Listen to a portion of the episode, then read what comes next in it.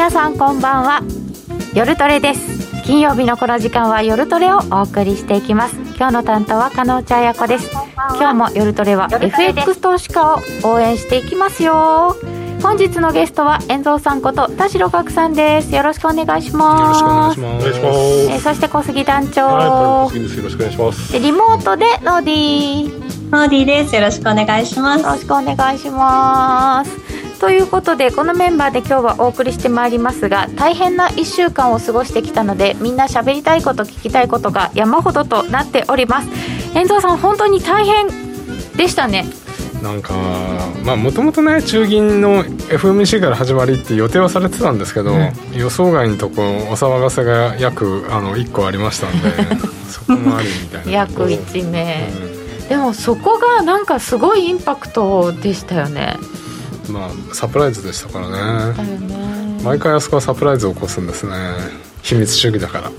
そういう国？ですか、うん、そういう国ですね。へえ。もうなんかねヨーロッパの中でもスイスって特殊な特殊な感じをさされてて、うん、さっきの話していいですか？してください。永世中立国みたいななんかね、美しいイメージがあるんですけど。でも全然なんか違ってまあ金融立国なんで、うん、いっぱい銀行があってトレードしてるんですけどまず各同じ銀行でも各支店ごとで都市都市の支店ごとでトレードしてたり。あえ東京支店と大阪支店と別々にやってるってことですか？そうそうそう普通一個じゃないですか。あとはやっぱりあのサウジとかの中東の投資家ってスイス経由でいろんなところにこう、いろんなあの、まあ、株とか債券も含めて為替じゃ、だけじゃなくて投資してるんですよね、だからさ中東が動く時ってスイス発が多いんで、で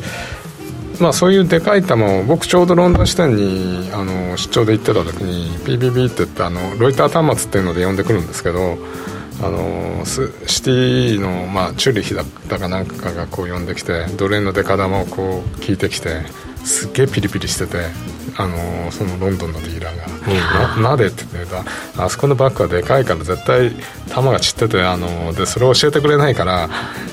同じグループなのに、この球はちょっとえぐいんだみたいな感じでやっぱりバサーって言ってあの食べた瞬間バサーってそっちの方に動いて、まあ、そういうなんか得体の知らない球が多いですよねスイス発は。あ、まあ、だからその秘密主義にしてくれてる銀行だからそういう人たちが出せるみたいなのあったんですよね、それをリーマンの後なんか明かしちゃうからどうとかとかいう話ありましたもうなんかやばい金の行き場がどんどんどんどん縮まってますよね。そしてなんか新しいところへ行ったりしてるんでしょうか。う、えー、まあこのスイスの話などなど今日はいろいろ伺っていきたいと思います、えー、皆様からのご質問 YouTube のチャットの方で受け付けています、えー、皆さんと一緒にトレード戦略を練りましょう。それでは今夜も夜トレ進めてまいりましょうこの番組は真面目に FX、FX プライム by GMO の提供でお送りいたします。お聞きの放送は、ラジオ日経です。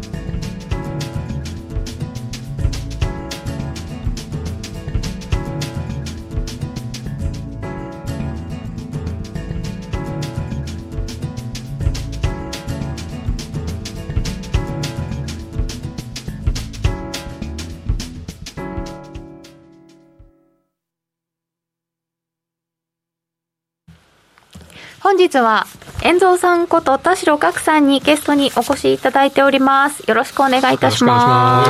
す。えー、今スイスの話をしてたんですけどね隠し口座って口座あるよねってバレてるのに隠し口座って言うんだよなって。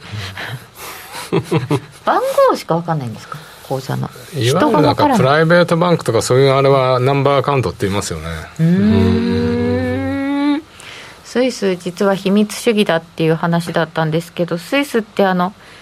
CH って書くじゃないですか、うん、スイスなのに、うん、CHF、うん、F はフランだからいいなと思ったんですけど、うん、CH って何っていうのを実は私さっき知りまして、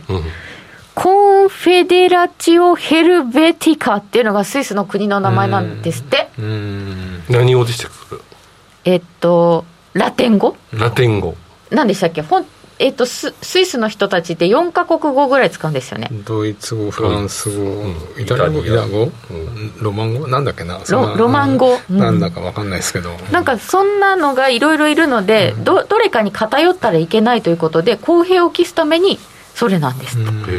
へえコンフェデラチオ・ヘルベティカ。言ってみた方だけ。チャイニーズだと思ってましたもん。ああ。ずっと CH, CH じゃね。そうだよね。うん、そうだよね。でも。さすがに今はわかりますよ。それでも、なんか、デートとしてどうなのよってなっちゃうよね。合ってないじゃんとかなっちゃうよね。ということで、あ他にも今日昼間に知った人とかいらっしゃった。うん。そうすか。ということなのですが、そのスイスショックなどもありまして、で、ちょっと日銀に圧力かかるんじゃないの？とかって、海外勢は思ったとかで。まあまあまあ、債券も大変でしたね、今週。そうですね。まあ、それでももう10年ぐらい前からやってますよね。債券売りってあのアメリあ日本国債売りってあの絶対日本は破綻するとか言って、こう債券売ってはあのきらあの踏まれ、うん、ずっと踏まれ続けてますよね。ずっ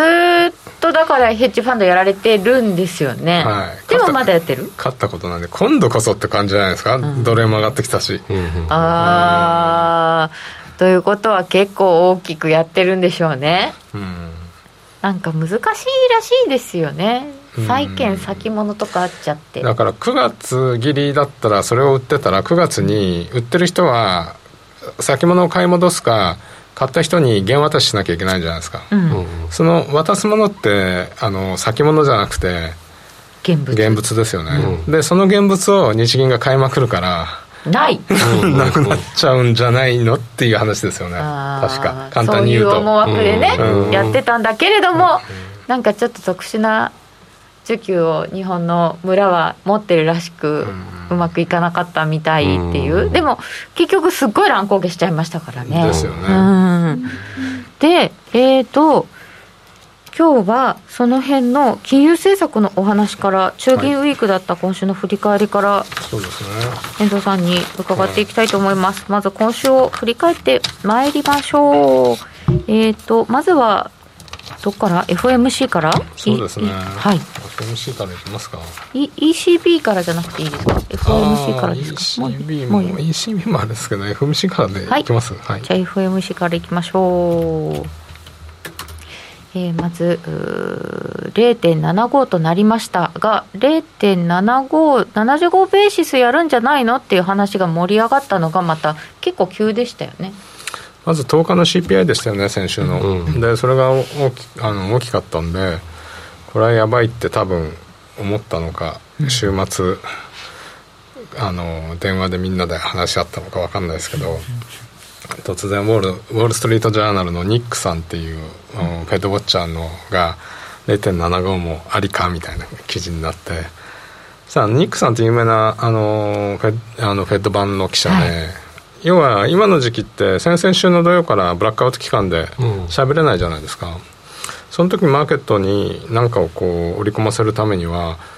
やっぱりあのそのウォール・ストリート・ジャーナル使うんですよね、まあ、あとニューヨーク・タイムズにも一人女性のフェット版がいるんですけど。でマーケットはそれ知ってるからこれはもう絶対リークだと。いつもと違って緊急性があるんで、うんうん、絶対リークだって言ってゴールドマンとかみんなが0.75だって言ったんで、うん、突然株が暴落して。で、まあ、そこで0.75自体織り込んじゃったじゃないですか、うんうん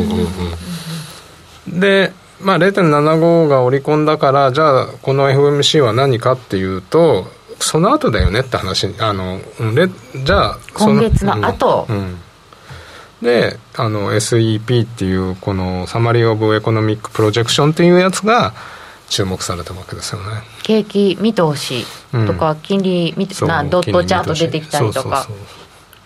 でこれによると、うん、これも結構、あれ、まだ続くんですか？っていう感じになったんですかね？うん、でこれあの資料にご用意したんですけど。でいただきました。この次ですね。はい。この下で赤丸してるとこで、はい、それまでそのこのここって今年フェドがどのぐらい利上げするかっていうのを今その時点でのなんとなくの予想っていうかまああのドットプロットの中央値みたいな考え方でいいと思うんですけど、それが、えっと、3月の時点で2022年末までに1.9%だったんですよ。うん、それが3.4%になったってことは、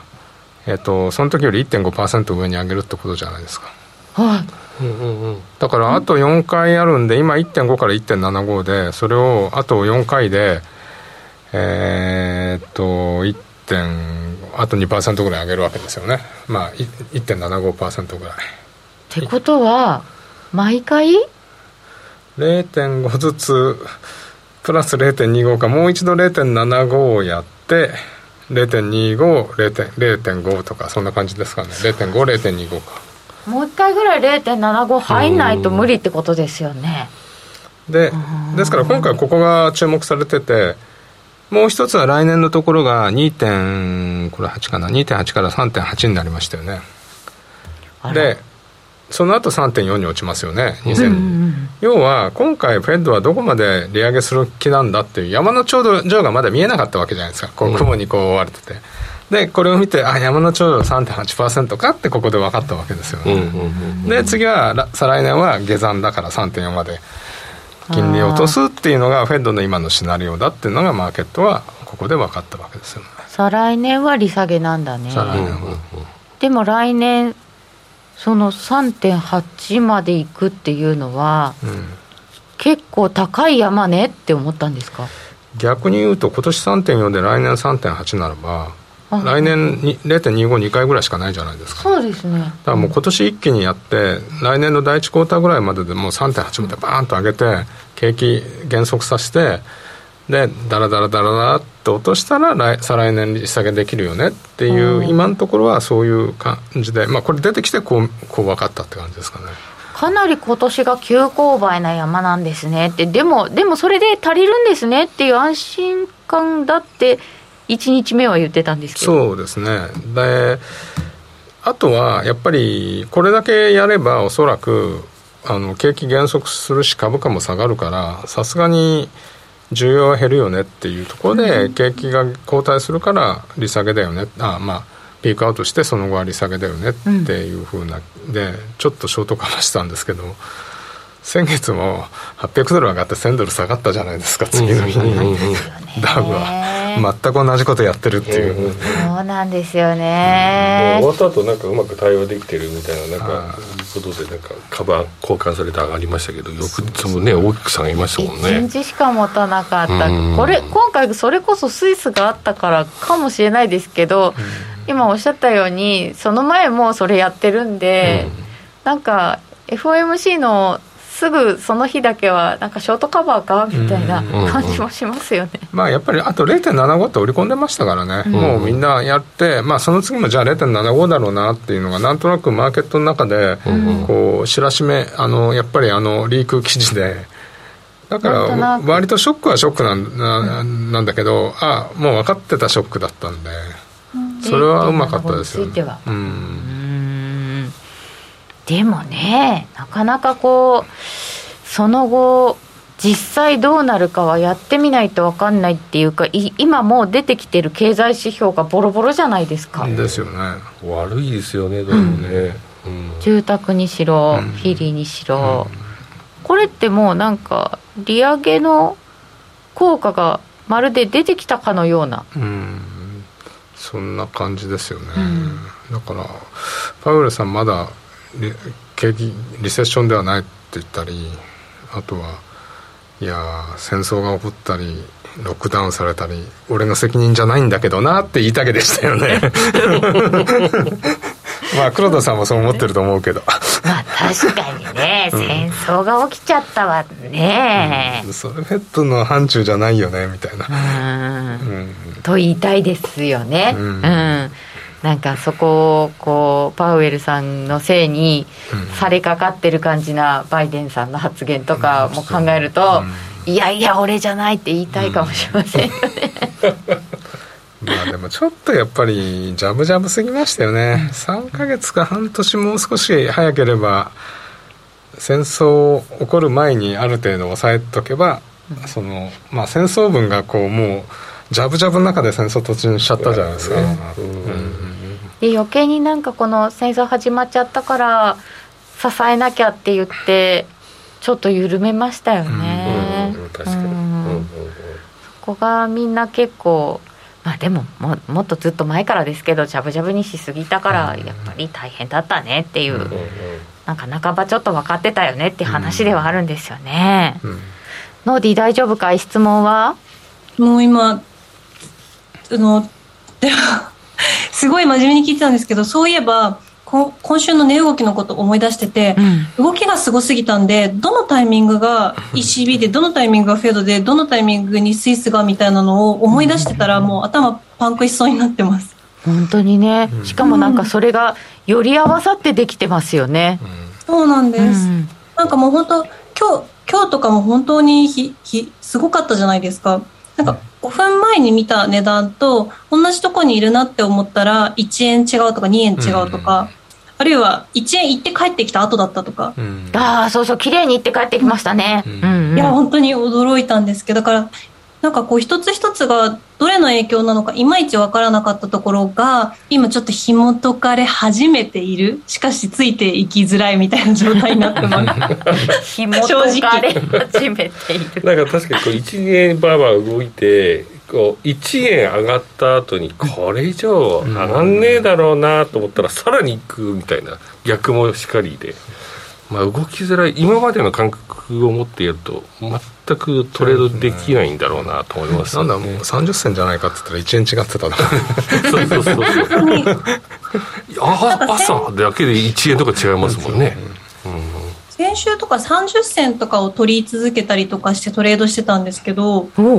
なんかその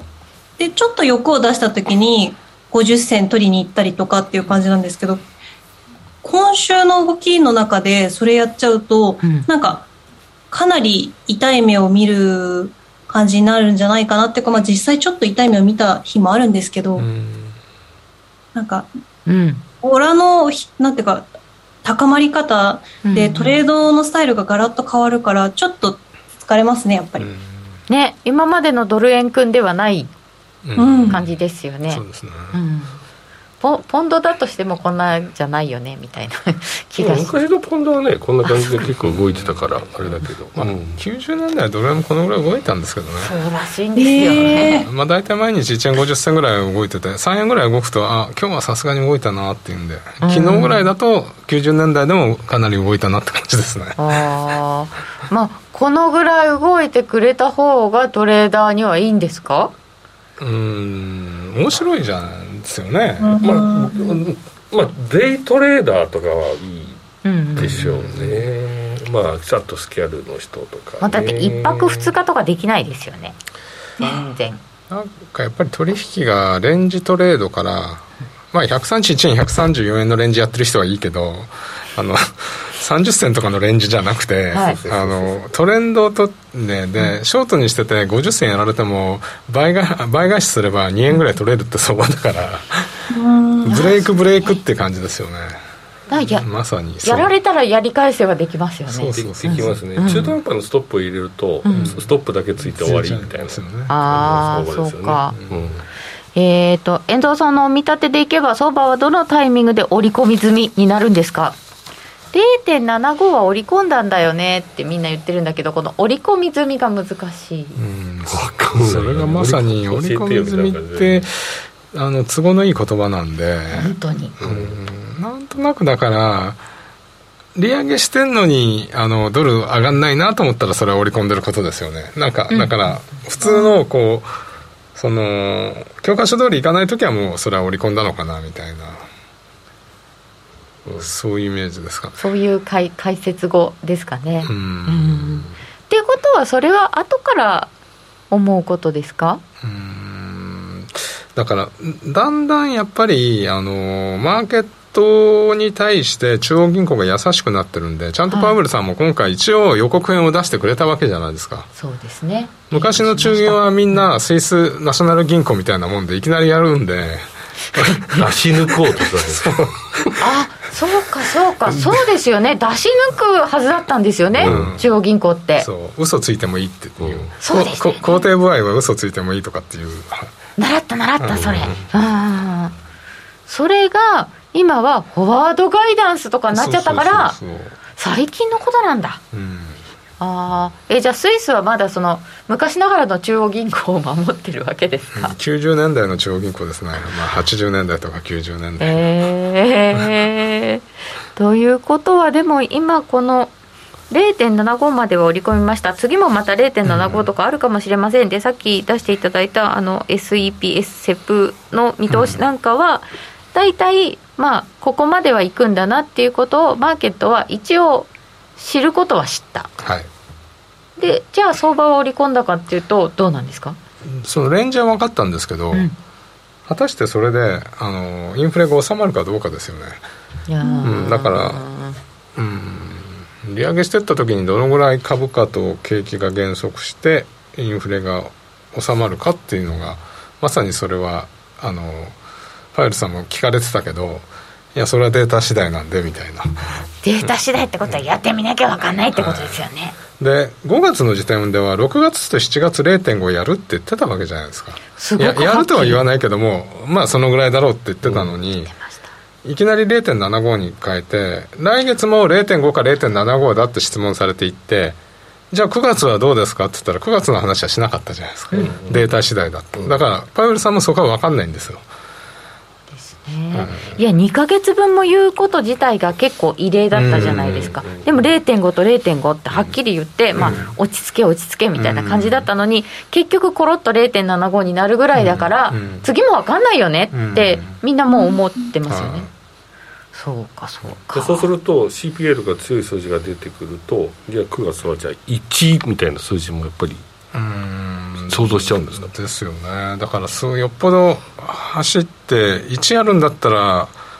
もう7月ですよね。だって9月になって1やってももう、あの中間選挙直前だから、ま、多分間に合わないと思うんですよ。なるほどね。やるとしたらね。うん。1はさすがにびっくりしますよね、かなり株とかこういくんですかね。そんいやだからやっぱり選挙を考えますよね、うん、選挙のタイミングを考えると7月かなみたいな気もしないでもないですけどね、うん、で落ちたところからちょっと上がってきてきてれば選挙を迎えやすいですよね。まああの株価とあれはあれでもその別としても7月にやって8月9、10の CPI がこう落ち込んでれば、落としたぞって言えるじゃないですか。だから9月にやったら10月の CPI だけじゃわ分かんないじゃないですか。2か月あればね、うん、物価対策はやってるぞ、うん、あなたたちが一番気になるところはやってますよってことですよね。うん、まあそれは政治的側面ですけどね、まあ、パウエルさんは中銀は独立してるって言ってるからどう考えるか分かんないですけど、うんうん。このあれにも書いてありますけどビル・アックマンは1%って言ってあのもう一人の何でしたっけ、あの人。ガイドナーじゃなくて。えっと。あ誰かも言ってましたね。1%必要。あの誰かチャットしてください。1%が必要って言ってた人。債券法。2%って言ってたガンドラック。あガンドラック。ガンドラックは2%だった。ら、まあ、ポジショントークもいい加減にしろよとか思っていましたけどね。見てね、うん、そうですね。1%必要とのコメント記事になっていたが1%やれば健全といえば健全で CPI も落ち着くかもしれない。しれない。うん。ここまででも落ち着か落ち着くと思ってたんですよね今月のやつでは少し。うんまあ0.52回いけばっていう予告編を出しとけば大丈夫かなみたいな思ったんでしょうね。うん。さてえーとデータ次第当たり前本当はね当たり前のことですよね。そうですよね。えっ、ー、とうんとなんかあったな。えー、っと値動き見てたら酔いそうになる。本当にね。原油も分かんないんですよね。そうなんですよね。うん、円買い介入するなら買い？円買い介入するなら月曜の朝7時とかにすればいいのに。あのちょっと介入をしてもいいんじゃないの？説もありましたけどちょっとここでもう落ち着いてきたんだったらしなくてもいいんですかね。どうなんですかね介入には2つのハードルがあると思いまして、はい、1つは金融政策の伴わない介入は効かないですね。で特にドル売り介入の場合は玉が玉切れになっちゃうんで、うん、あの売りだから。うまくやんないといけないですし、うん、もう一つはあのこの前為替報告書っていうのが ついこの間出て。なんか三者会合のすぐ後に出てましたね、ね、タイミングよく夜出てきましたよね、うんあれ4月とかに出るはずだったんでしたっけ、まあ半年に1回なんですけどね、うん、突然出てきましたよ、うん、でよっぽどのことがない限り介入はダメって言いましたよね、言われちゃいました。だからやっぱりアメリカに介入しますよって言ってあの黙認してくれないと介入はできないし最初は外貨預金を取り崩して介入すると思うんですけどいざとなったら米国債売らなきゃいけないんで、うん、玉玉のあれのために。米国債、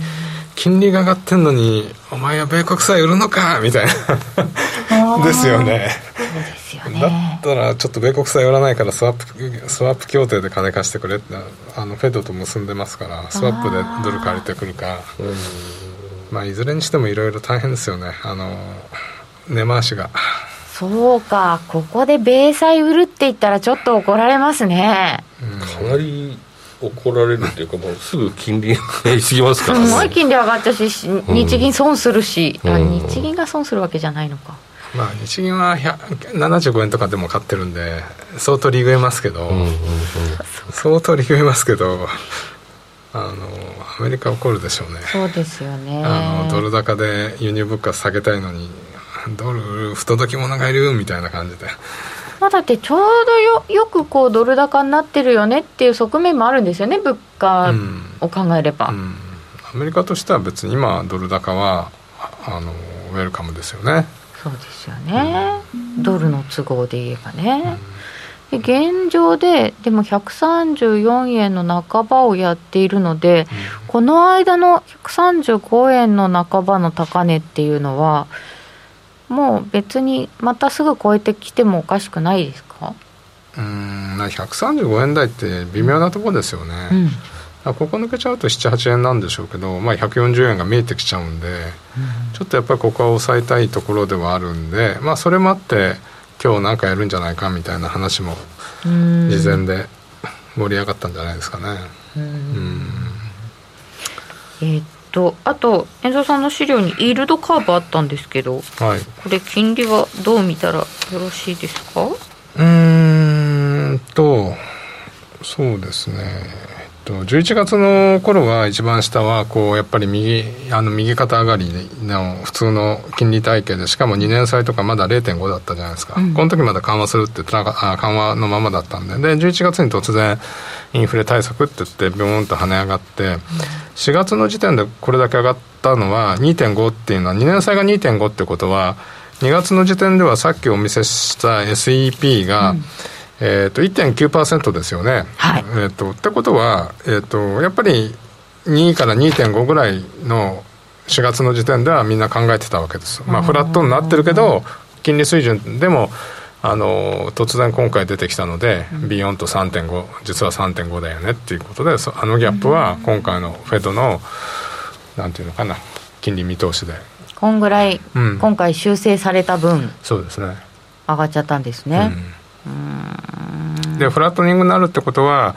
えーと、2年5年というのはその利上げの速度の、まあ、可能性っていうか、あの短期金利と連動して動くんでそのぐらいになるんですけど10年とか30年がそれほど上がらないのはいやそれだけやったらさすがに景気減速するよねっていうことで、うん、あの長期のところはそれほどあの売られない。むしろあの長期だそれだったら債券買った方がいいっていう人たちの買いも入るんで、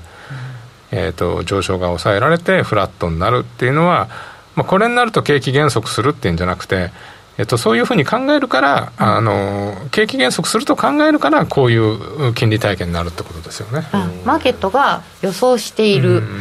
で、まあ、だから2年の方が上になって逆イールドになっちゃうとか、ね、今、5年と10年は逆転したまんまですかね、はい、5年、3年から7年ぐらいが一番高いですよね。うん。とだからといって、えー、これがこうなったからって、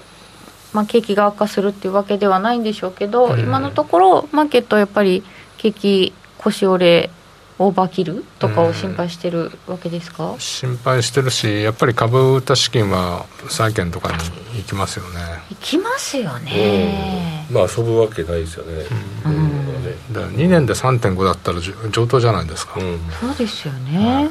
だって普通で言っても3.5で株で回すの結構大変なのに、今だって株こうなっちゃってますからね、完璧に。駅回り3.5だったらいいですよね。とりあえず 2,、ね、2年間そこに入れといて、うん、株の様子を見てて、うん、また景気が落ち着きそうになったら株行けばいいんで、そうですよね。下がりきったところで買いたいとかになりますよね、きっと大きなお金の人はね、だからアメリカはそうやってちゃんと待機資金の行き場があるからいいですよね。え日本はってことですか？あなるほどね 国内ではって国内ところだな、うん、えー、じゃあ日本はどうなんでしょうかっていうのご質問もいただいているのでこの後伺っていきたいと思います。それではここでお知らせです。初心者サポートが充実して、スキャルもし放題の会社を選ぶなら、最大11万円の口座開設キャッシュバックプログラムを実施中の FX プライム by GMO。人気のスマホハイスピード注文は、待ち時間なしの連続発注を実現。チャートを見ながら、スキャルでもスイングでもサクサクお取引いただけます。毎月開催の豊富なキャンペーンやセミナーはもちろん、トレードも情報も、やっぱりプライムで決まり。株式会社 FX プライムバイ GMO は関東財務局長金賞第259号の金融商品取引業者です。当社で取り扱う商品は価格の変動等により投資額以上の損失が発生することがあります。取引開始にあたっては契約締結前交付書面を熟読ご理解いただいた上でご自身の判断にてお願いいたします。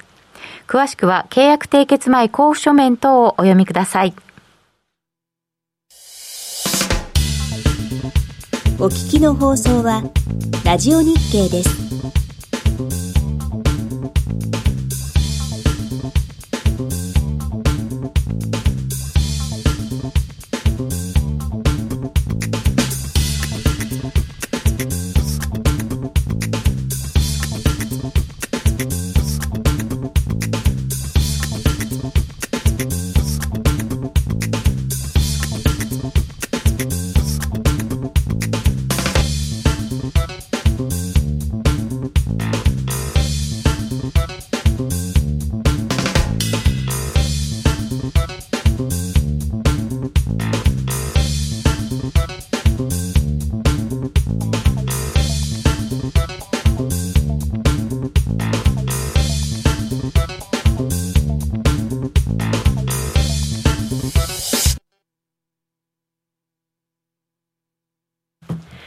続き、遠蔵さんにお話を伺っていきます。よろしくお願いいたします。えー、さて、じゃあ日本の方はどうなんでしょうかっていうことを気になっているんですけど、日本は豚積み。ああ、黒田さんが頑張っても岸田さんが動かない限り日本株も売りじゃんうん。インベス岸田って言ってるですよね。なんか具体的にね。そうですよね。でも先週ぐらいまでまだ日本株頑張ってたんですけどね。はい。アメリカに比べるとだいぶ底堅いと言われておりました。いましたよね。はい。まあ円安効果と日本だけ緩和してるっていうことで、うん、まあちょっと見直されたかなっていう感じですけどね。ったですね。日本の選挙は影響しますか？っていうご質問来てます。参院選挙ですし、うん、あんまりなんか自民対象ってまずねここにあのなんか世論調査でも出てましたもんね、うん、そうすると3年間もう選挙がないんで自民にとっては黄金の時間になっちゃいますね。ね黄金の3年間っていうらしいですね。うん、うん、大きな選挙がない、うん、どうなんですかね。でも3年間だから国民の審判を受けずに好きなことやれるっていう話ですよね、好きなこと何やるんですかね。ここで金融課税とかやられちゃうと困っちゃうんですけど。うん。タイミング的によくないですよね。と思いますけど。えーと、今日の日銀とかその後の動きとか円債については遠藤さんはどうですか？まあ今日のところは何もないっていう感じだったんですけど、うん、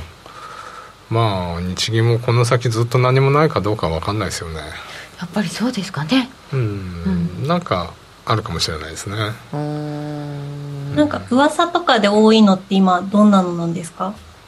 うんとねやっぱり0.5に幅を拡大するが一番やりやすいかなって言われてると思うんですけど、えー、と昔日銀にいた早川さんっていう人が10年じゃなくて5年にピン止めをするといいんじゃないかっていう説を出してらっしゃいますね。イールドカーブコントロール、うん、そうそうそうそうですか、うん、それ10年をやめて5年にする。はい、あ、10年は少し自由度が増してちょっと上がってきて、うん、でも全部外しちゃうと、日本の住宅ローン抱えてる人とかが死の、死んじゃうので、5年で抑えてあげればそういうのが落ち着くんじゃないか、企業に貸し出すお金とかも低く抑えられてでちょっと金利を上げられるって言ってましたけど、はいスティープ化してい。く住宅ローン。うん。住宅ローンの人とか結構大変だよね。変動金利にしちゃった人が多いって聞きますけどねここ何十僕もずっと変動ですよ。最初から変動ですよ、ねうん、ああ上がらないやろうと。昔はね考えられなかったですよね、うん、10年固定で借りるのが普通みたいな。そうですね、うん、住宅ローン、うんうん。アメリカ安いし変わんないしだったら、そりゃ変動で低いの借りたいですよね、うん、すごい低かったからね、うん、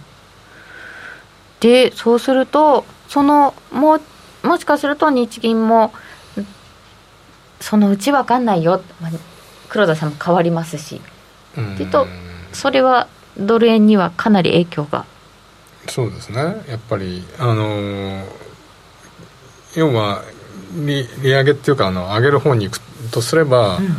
どれも落ちる可能性ありますよね。そうですよね、うん、10円ぐらい落ちてもおかしくないですかねおおそんなに、まあ、10円落ちても125円ですからね。ね。全然ね、うん、さっき遠藤さんがおっしゃってたようにこう金あの金融政策なしでの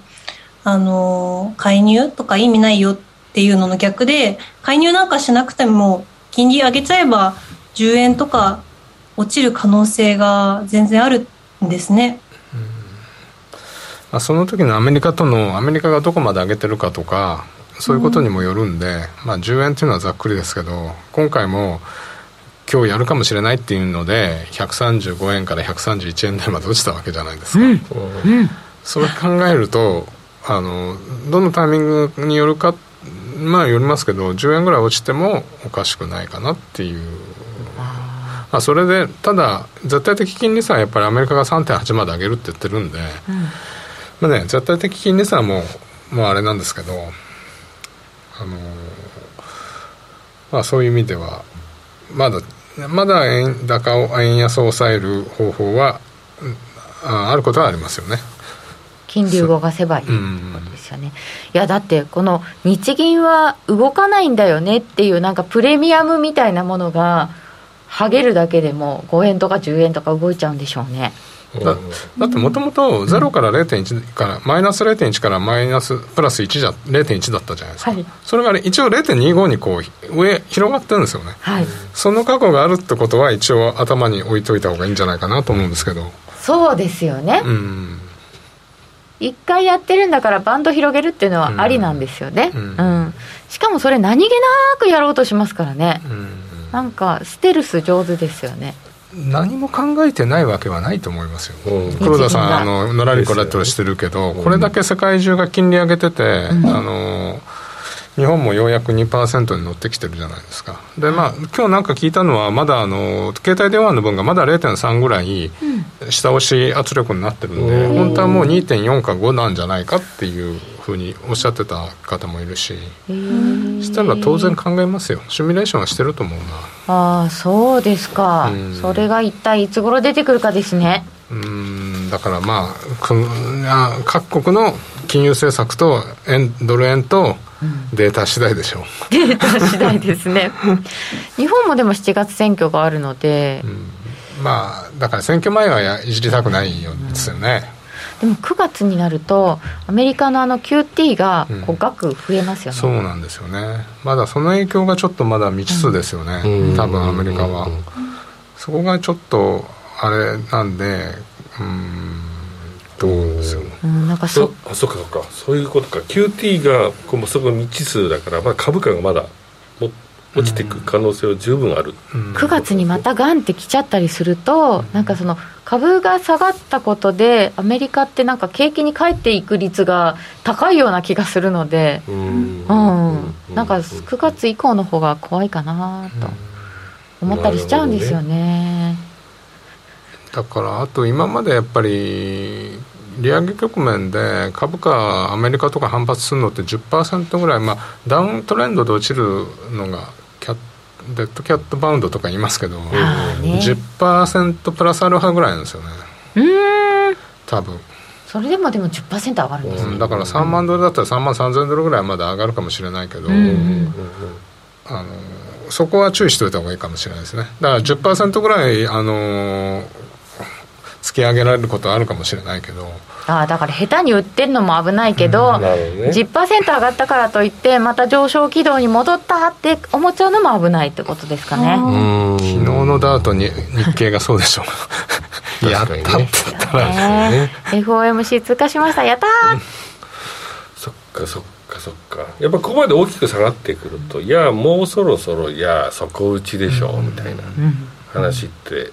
まあ、何を思ってっていうことなんでしょうけど、うん、そういう話出てくるじゃないですか、うん、今の話聞くと9月以降がもっとやばいかもしれないっていうことになるとやっぱり今ね10%ぐらい戻ったところはちゃんと利益は取っておきたいな、うん、やっといた方がいいのかなって感じですかね、ですかね。企業物価がまずいのだから企業にばらまけばいい？ああ賃今の企業は安く雇ってるから賃金上昇なし日本はその分が上がらないっていうのはありますよね。うんパウエルさんも言ってたけどまだ景気があの雇用状況がいいうちになんとか物価を下げたいって言ってましたね。だから雇用がいいからまだ金利を上げられるって強調してて、うん、であのなんか女性の記者が4.1%に失業率上がるってここ予想してますけど、うん、4.1%にも上がっちゃうんですかって言ったらちょっとあれして歴史的に見たら4.1はすごい低いみたいな感じに言ってだからここが上がらないうちになんとか金利を先上げたいって言ってましたよね。でそこで少し気になるのはあのまあビットコインのコインあれかな？あれあのあれは10%一切るって言ってあと Spotify も25%キカットするって言い出したんで、うん、まあああいうちょっとあのネット系は、バブルにバブルだったんでさここ2年ぐらいは。そこからまああれなんですけどちょっとその人の今後だから雇用統計もまた注目されるかもしれないですね。まあそうまね、そうなんですよ、うん、そのフィンテック界隈と IT のソフトウェア界隈がどうもちょっとおかしいんですよね。ですよね。うん、人切ってるんですよね。うん、あとね節約令が出たりとかしてて、うん、節約令でですよね。アメリカで。ええー、なんかねまあまあよくあんなビジネスクラスで出張してたのがもう出張禁止とかね。よくあります。まあまあまあこういう時期だから出張なんかしなくてもいいだろうみたいになっちゃいそうですもんね。なんかねあの今までずっとリモートだったじゃないですか、うん、それで企業のそういう出張の費用とかがすっごい落ちてて、利益に乗ってたんだけど、うん、なんか再開したらなんか必要以上にこう行きたくて行っちゃった人とかがいて、それを抑えたっていう話もありました。うん、でもなんかね、こう今までがバブってたのかどうなのかわかんないけど、ちょっとそのハイテク系とかが、うん、少し気になる。うん。というところでちょっと遠藤さんに、えーと、値動きも見ていただいてチャートも見ていただいて、うん、えー、今後の動きも見ていただきましょうそうそう VTuber の企業の株価がね、うん、そうそうとかそんなのもありましたよ、ガソリンの補助金。あそうそうそうアマゾンもそう、うん、さて、えー、ではチャートはどこからいきましょうか遠藤さん。ドル円からいきますか？ドル円からで、なんかテクニカル入れますか？いやいつまでまた入れますいやいいんじゃないですかこれ見見事に最初の高値が131円台だったじゃないですか。131円台。5月の9日ぐらいの高値が131円だった、そうですね、はい、それでは団長の画面を出していただいてもよろしいですか？はい。はい。見事にその1円のところで止まりましたよね。本当ですね。前回高値が。ああなんか過去の高値は次の安値ってやつですね、うん、なんか最近それが効いてますよね。意外と。うん。なんかシンプルにそれでいいんじゃないですかねこういう大相場は、うん、そうか。大相場の時はそういう大きな節目とかで意外ときちっといくんですかね、うん、先週この話を聞いておきたかったねえ本当だよね。昨日あの1分足で見てると1円の50をつけて1回戻って、うん、もう一回試しに行って、ね、ダブル底ついて上がってたんですよね、そうなんですよね。うん。こう割と綺麗なダブル底をつけますよね最近ね。日足とか時間足とかでも。なんか僕の好きなピポットだと昨日デイリーピポットが、あのー、そうだったんですよ。そのうまいこと聞いてました？聞いてましたね。あ週刊ピボットだ。週刊ピボットが131円の70だったんですよ、おすごい。とこレジスタンスの週刊ピボットのレジスタンスの位置が5円のまあ85まあここはいかなかったですけど。で週刊ピポットが133円の15ぐらいだったんですよ。だから133円はまずはちょっと大事だよねって言って2回ぐらい止まったじゃないですか今週。でも昨日ぶち抜けてあそこストップありましたよね。3円とこドカッといって。ででも1円のやっぱりその70銭の週刊ピポットのサポート1っていうのは止まったしここはまあ密かにやっぱり前回高値と当たるんでまあ止まるんだったらここだろうなまあ最初3円止まると思ってたんですけど、抜けちゃったんで止まるんだったらここだろうなと思って。まあだからとりあえず今週上下を確認しましたよね。そういう意味ではドル円、うん、あの5円台。だから5円の今度まあピポットが来週どうなるか分かんないですけどまずは1円50から5円50ぐらいのレンジを抜けるかどうかっていうところを考えればいいと思うんで。1550と5050まあ4円あるから動きやすいですわね、広いですよね。昨日1日だったじゃないですか。15分で2円とかでしたっけ？そうだな。まだまだなんか3年寝太郎の頭になってるんですかね。4円って言われるとドル円4円は動かないよねってなっちゃうけど動くんですね、うん、こういう相場また、うん、難しいけど間違ったポジションを積み重ねていくとやっぱ辛いですよね、うん。なんか難品とかするともう無理取り返せないってなりそうなのでこれは気持ち悪いなって思ったら積極的に切って、ちょっと動きについていくみたいなのをしてもまだ間に合いますよね、すごく動くから。あるいはその人によると思うんですけど4円耐えられる人だったら1回難品はありかなっていう。まあそうですね。4円耐えられる、うん、スタンスによりますよね。さすがにでも5円台買ってどど高値買っちゃう人ばっかりじゃないじゃないですか。さすがに昨日だったら僕だったら133円のとこを買ってみてあ投げられ本当は投げなきゃいけないんだけど130円割れたところであ投げられなかったと言ってももう一度この1円の70前回の安値の1円の50っていうところの手前では1回難品ありだと思うんですよ、その代わり1円50まあ50ってバシじゃなくて50付近をもう完全に抜けちゃったらそこで投げる、そのぐらいの2円ぐらいの余裕を持てるぐらいのお金を入れるあるいはそのぐらいのポジションでやるんだったら2円ぐらいはで難品一発っていうのはありかもしれないですよね。この前の127割れたら1回投げてまた、うん、まあ下がるから見てもうちょっと買い直すみたいな、ね、そう一緒ですよね。まあ、レンジがちょっと、まあ、また上がってきてるんで、うん、で例えば今回135とかで売った人とか結構いると思うんですよ、はい、いると思うんですけど、もっと下がると思って大相場になると思ってリグわずに戻ってくるっていうパターンって結構多いんじゃないかな、あれリグ急がれたみたいな、それ一番辛いですよね。それで戻ってくるとしかももう利が乗ってるところの金額とかが一回頭に入ってるから、うん、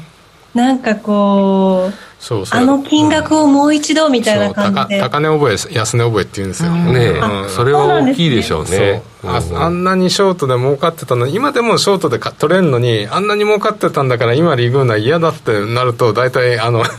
めまくられますよね。そうですよね、うん、でも損した気になりますよこれはもう。そうそうですね、うん、公園で売ってたら、うん、いや遠藤さんはあの短時間の動き耐えたんですか？俺はね3円買ってすぐ投げましたね実は、うん、でも1円50で気づきましたね。だから1円50で気づいたのは2円乗っかってからですけどああやっぱりなみたいな。イベント通過したからちょっとレンジっぽくなりますかね。うんそれもあるかもしれませんね。うん。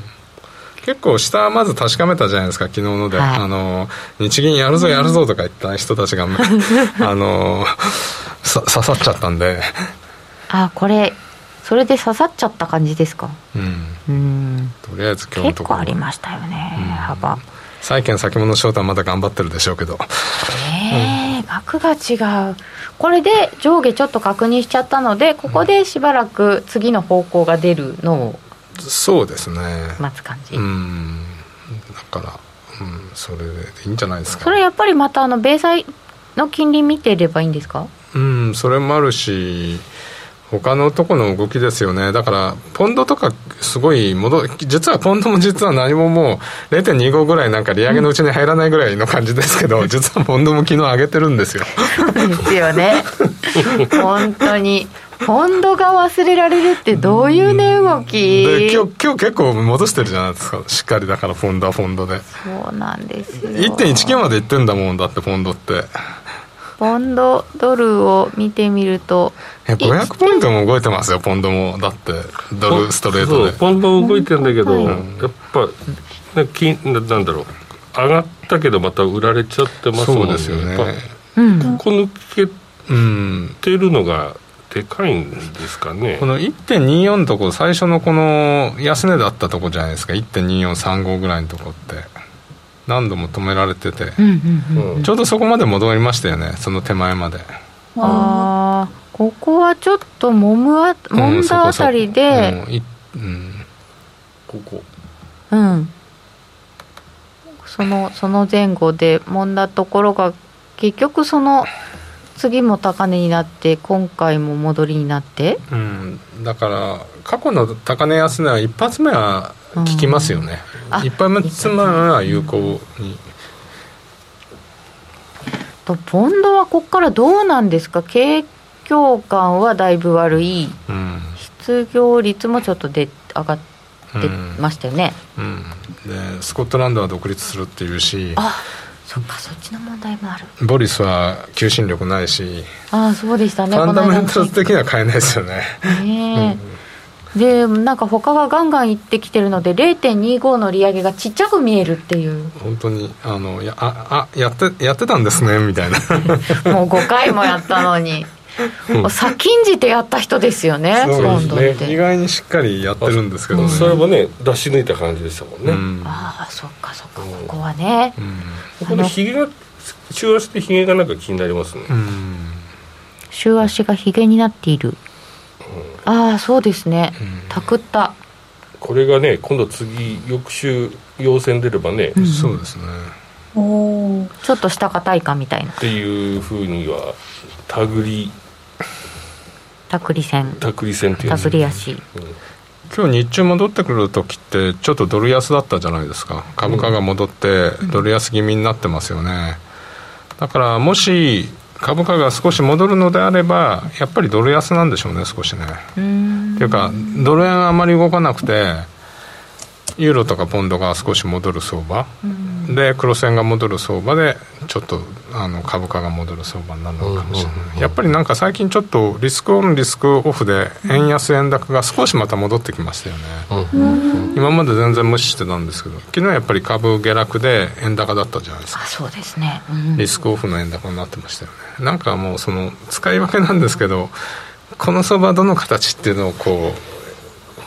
うまくこう判断すぐ判断してやんないと難しいですよね。そうですね。もう2日ぐらいで変わっちゃうから。コロコロ、うん、何に反応するのか、うん、うん、またリスクオフで、えー、円買われるみたいなのが戻ってくるんだったら今戻ってるんだったら、うん、ちょっと株も見ながらですよね、うん、確かに。そういった意味ではこう中長期的な相場感を持ちながらやると、うん、振らされて厳しいのかな。かえって？逆に。だからフォワードガイダンスってこう先をこう見通すことができなくなってきますよね、うん、中央銀行も、うんうんうん、パウエルさんもなんか2か月ぐらいは予告編出してもいいだろうと思ったんですけど、うん、2回あと2回ぐらいはね今回はかたくなにあの9月のことは言わなかったですからね。もう嫌だって感じですよね。いやでもね本当なかなか難しいですけどね、うん BOE 一番早く利上げしたのに、本当ですよ。今週ノーディーはどんなトレードしてどういう戦果なんですか？今週ですね今週頭でなんかよくわかんないけどポンドに久しぶりに呼ばれたんですよ。呼ばれたか。呼ばれるもんなんだ。呼ばれたんですけどなんか多分ポンドって困った時に私のこと呼ぶみたいで 困ったことに巻き込まれるんですよ。えそれポンドが困ってるの？ホンダが困ってる。ホンダがジタバタしてる時にたまたま大体呼ばれる、で、まあ、ちょっとやられたんで、えっと、昨日今日ですねなんとかあの手繰り寄せて。リカバリーしました？リカバリーははい。そうですね。なんかこう先月ちょっとやらかした分を今週頭に、うんリカバリーしきって多分気が抜けたんですよ。それでポンドに手を出しちゃったんですよ。でも今週でリカバリーした人ってなかなかすごくない、うん。うん、先月の分を今週でって、まあ、動いたからっちゃ動いたからですけど、うん、偉い、はい、なんかポンドに足元をすくわれてポンドにすくわれてみたいなことをやってました。大体ポンドですよね。そういう時ね、はい生き延びてますね。なんとか。はい。でもやっぱこれだけ動くと楽しいですね。うんそうか。やっぱり動いた方が楽しい。うん。さすがやっぱりトレーダーやね。うん、うん。えー、日銀のが最後の砦とか誰か言ってました。前世がポンド前世イギリス人だったポンドの前世がっていう話になってきますかね。どうどういうポンドなんだ？ということでノーディの、えー、今週も聞いてみましたが遠藤さんにはあのユーロとかこの後ちょっと伺っても大丈夫ですかね、はい、ではそちらは延長戦で伺いましょう。えー、番組そろそろお別れの時間です。この後は YouTube 延長配信でお楽しみくださいえー、現在のところはドル円はどんなになってますか？ドル円今134円の70銭ぐらいになってきております。この後ちょっと上行くのかどうなのか気になるところでございます、えー、この後も遠藤さんにちらっとお話伺ってまいります。ラジオの前の皆さんはまた来週です。この番組は真面目に FXFX プライム by GMO の提供でお送りいたしました。